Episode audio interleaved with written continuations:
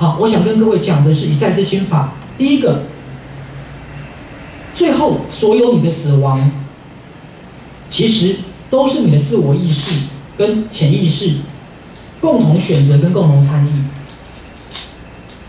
虽然在意识层面，你不会很明确的知道你什么时候会死，用什么方式死，可是各位仔细听哦，当死亡一旦它发生了，其实就表示当事人已经身心灵都准备好了。听懂了吗？对我说的包含意外、生病哦，好，但是不包含自杀，不包含自杀。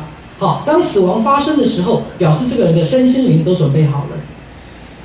再来，你一定要记得一件事：当死亡发生的时候，你的自我意识不会消灭，你的自我意识会被护持的很好，你依然会知道你是谁，你的自我意识不会消失，各位明白吗？相反的，他会得到一个释放，从一个角色身份当中解放出来，他会得到内我更多的活力、更多的支持，并且通常。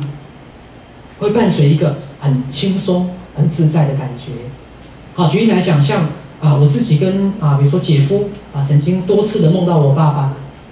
那每次梦到我爸爸的形象都是变得年轻活泼，笑容满面。各位，他重新恢复到他的活力。好，所以第一个自我意识，他绝对是被护持好的，他不会被抛弃，也不会毁灭或消失，明白吗？好，再来，好，当死亡发生的那一点，其自我意识，他是准备好的，是准备好的。好，所以我要大家感受到，好，死亡是代表你这一辈子一个完美的一个终结，可是它绝对不需要带着很多的恐惧跟害怕。好，当然理性上我们这样子去理解，可是感受上你要不要真的去面对？要。好，甚至我们要让我们自己在感受层面，真的去面对，当这件事发生的时候，你的内心其实你也能够相对的保持一种平安跟喜乐。各位，这就是在世心法的修行。好，因为我相信没有在世心法修行的人，对所有的死亡是抱着很大的恐惧。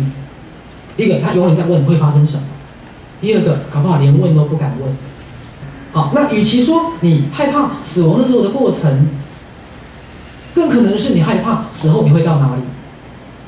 好，但是我刚刚跟大家讲了，第一个自我意识是准备好的，意识心也是被知会的，那我更是做了完全的准备。好，再来面对这样的一个过程当中，你的自我意识不会灭绝，你会知道你是你自己。好，相反的，它被护持的很好。好，这是我希望在坚定大家的一个信心，好不好？来。